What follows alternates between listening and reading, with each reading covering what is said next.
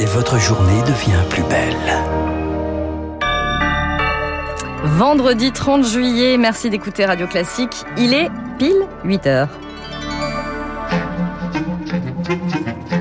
La matinale de Radio Classique avec Sophie Paolini. Et le journal, c'est avec Baptiste Gabory. Bonjour Baptiste. Bonjour Sophie, bonjour à tous. Les antipasses sanitaires seront de nouveau dans la rue demain. Un mouvement qui prend de l'ampleur et qui n'est pas sans rappeler celui des Gilets jaunes. Décryptage dès le début de ce journal.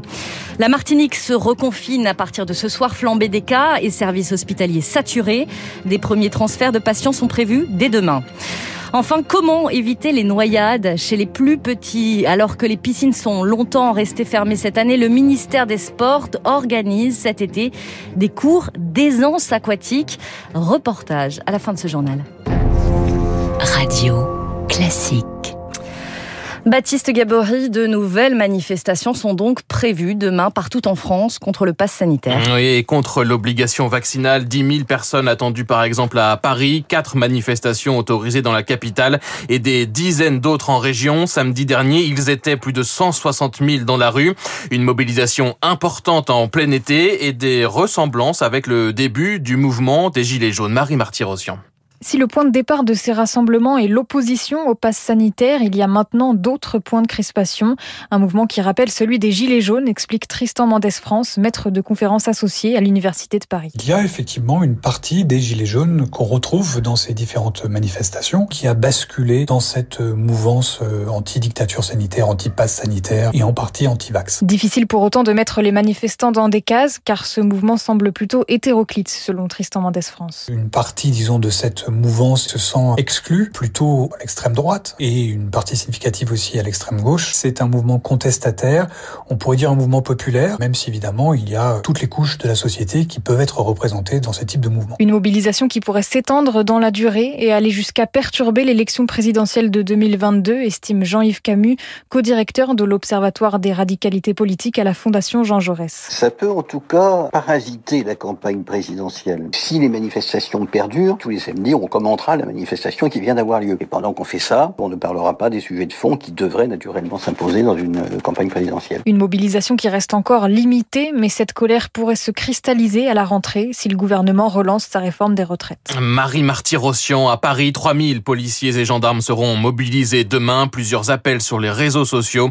ont été lancés pour marcher sur les Champs-Élysées. Et on reviendra justement sur ce climat social qui se tend avec nos esprits libres tout à l'heure à 8h40. Alexandre Devecchio et Étienne Lefebvre. Pour l'heure, il est 8h et 3 minutes sur Radio Classique.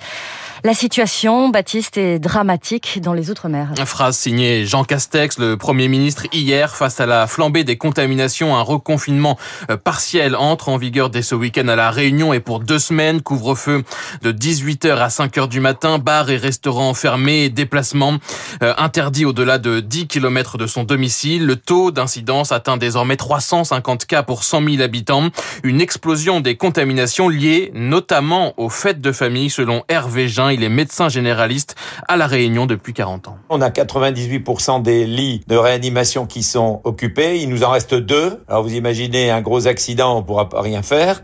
Bon, on peut toujours créer des lits de réanimation, mais on va manquer de personnel. Le personnel qui est en réa, Covid, sont épuisés et on n'a plus de ressources humaines. Le, le, préfet a pris une bonne décision. Le problème, c'est les réunions de famille. Alors les mariages, c'est sacré ici, les fêtes de famille, les communions.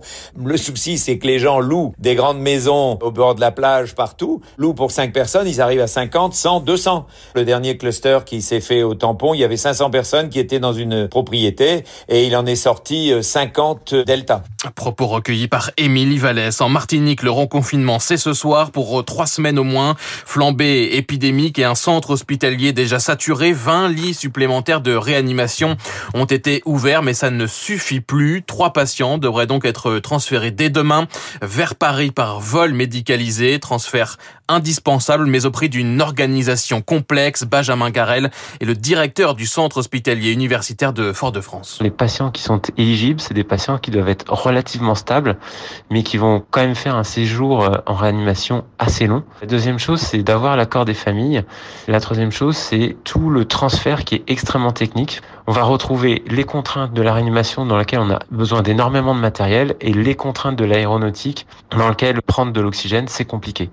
Il faut bien ne pas se voiler la face, hein. c'est quelque chose qu'on essaye d'éviter au maximum parce qu'effectivement c'est long, c'est complexe et euh, si le patient se dégrade en vol, c'est quelque chose qui peut être plus difficile à gérer que si on était à terre. Le directeur du centre hospitalier de Fort-de-France avec Victorien Villaume pour Radio Classique, le service de santé des armées est lui attendu en Martinique avec 40 à 50 spécialistes militaires médicaux, des infirmiers et des médecins. Enfin, en Guadeloupe, l'état d'urgence sanitaire a été décrété. Le couvre-feu entre en vigueur ce soir, couvre-feu entre 21h et 5h du matin. 8h05, outre-Atlantique, Joe Biden, le président américain, veut accélérer sur la vaccination. Les 4 millions d'employés fédéraux devront être désormais soit vaccinés, soit masqués et testés une à deux fois par semaine. Joe Biden appelle par ailleurs les autorités locales à verser 100 dollars à toute personne se faisant vacciner. Un peu moins de 50% de la population américaine est totalement vaccinée. C'est près de 52% en France, soit plus de 34 millions de personnes à avoir reçu désormais leurs deux doses. Une éclaircie à présent dans le ciel. L'économie française va mieux, Baptiste Gabory. Oui, l'INSEE publie ce matin ses premières estimations avec un PIB en hausse de 0,9% au deuxième trimestre, période marquée pourtant par le troisième confinement. Bonjour Eric Mauban. Bonjour Baptiste, bonjour à tous. Plus 0,9%, c'est mieux que prévu. Oui, un peu, mieux que prévu. La prévision tablait sur 0,7%, hein, c'est donc 0,9%. Le PIB en France se rapproche de son niveau d'avant-crise au cours d'une période marquée à la fois par le troisième confinement, vous l'avez dit, et la levée progressive des restrictions. Elle, elle a notamment concerné les services d'hébergement-restauration et de transport. L'activité économique du deuxième trimestre a été marquée par la réouverture des bars et restaurants et la reprise des déplacements. La consommation des ménages est donc repartie de l'avant, sans pour autant retrouver son niveau d'avant-crise. À noter cependant la dégradation du commerce, du commerce extérieur qui a pesé sur la croissance. Les importations progressent toujours plus vite que les exportations. Sur l'ensemble de l'année, l'INSEE table sur une croissance de 6% contre une récession subie de 8% l'an dernier. Éric Mauban. 8h07 sur Radio Classique. Une immense déception ce matin. Teddy Riner, notre champion, ne sera pas sacré champion olympique, justement. Et oui, le judoka français a été, limité, a été éliminé ce matin en quart de finale par le russe numéro 1 mondial Bachayev. Terrible désillusion donc. Teddy Riner visait un troisième sacre olympique consécutif. Alors il n'est pas totalement éliminé. Il va disputer un match de barrage qui pourrait lui permettre ensuite de décrocher une médaille de bronze. En judo, toujours ça passe en revanche pour Roman Diko, qualifié pour les demi-finales. Déception en escrime pour les épéistes les champions olympiques en titre éliminés. Les Français donc dès les quarts de finale par le Japon. C'est une décision rarissime à présent pour un ministre Alain Griset est renvoyé le 22 septembre prochain devant le tribunal correctionnel de Paris. Le ministre chargé des PME, cité à comparaître pour déclaration incomplète ou mensongère de sa situation patrimoniale, Alain Griset avait omis de déclarer au moment de son entrée au gouvernement des participations dans un plan épargne-action et le compte espèces associé pour un montant de 171 000 euros. À Paris, une voiture a percuté la terrasse d'un café cette nuit dans le 17e arrondissement. Le bilan est très lourd. Un mort et six blessés, dont un grave. C'est un accident selon le maire du 17e arrondissement. Le véhicule en cause qui arrivait à très vive allure est parti en tonneau avant de percuter la terrasse. Le chauffeur, lui, s'est enfui. Une enquête pour homicide involontaire est ouverte. Un bilan, un bilan inquiétant à présent. 1200 noyades ont été enregistrées depuis le début du mois de juin en France. Et oui, chiffre publié ce matin par Santé publique France. 1200 noyades, dont 131 mortelles. Les plus touchés sont les plus de 65 ans et les moins de 6 ans. C'est justement pour ces plus petits que le ministère des Sports a lancé début juillet une nouvelle campagne de prévention avec notamment des cours d'aisance aquatique. Camille Schmitt a enfilé son maillot de bain pour Radio Classique et a assisté à l'une de ces séances. Bonnet de bain sur la tête, lunettes de plongée, les enfants sont dans le grand bassin, agrippés au bord de la piscine. Il faut mettre son visage dans l'eau. C'est-à-dire qu'avec tes lunettes, avec tes yeux, faut regarder au fond du bassin. Et tu regardes s'il y a des petits poissons. Pour certains, c'est une partie de plaisir.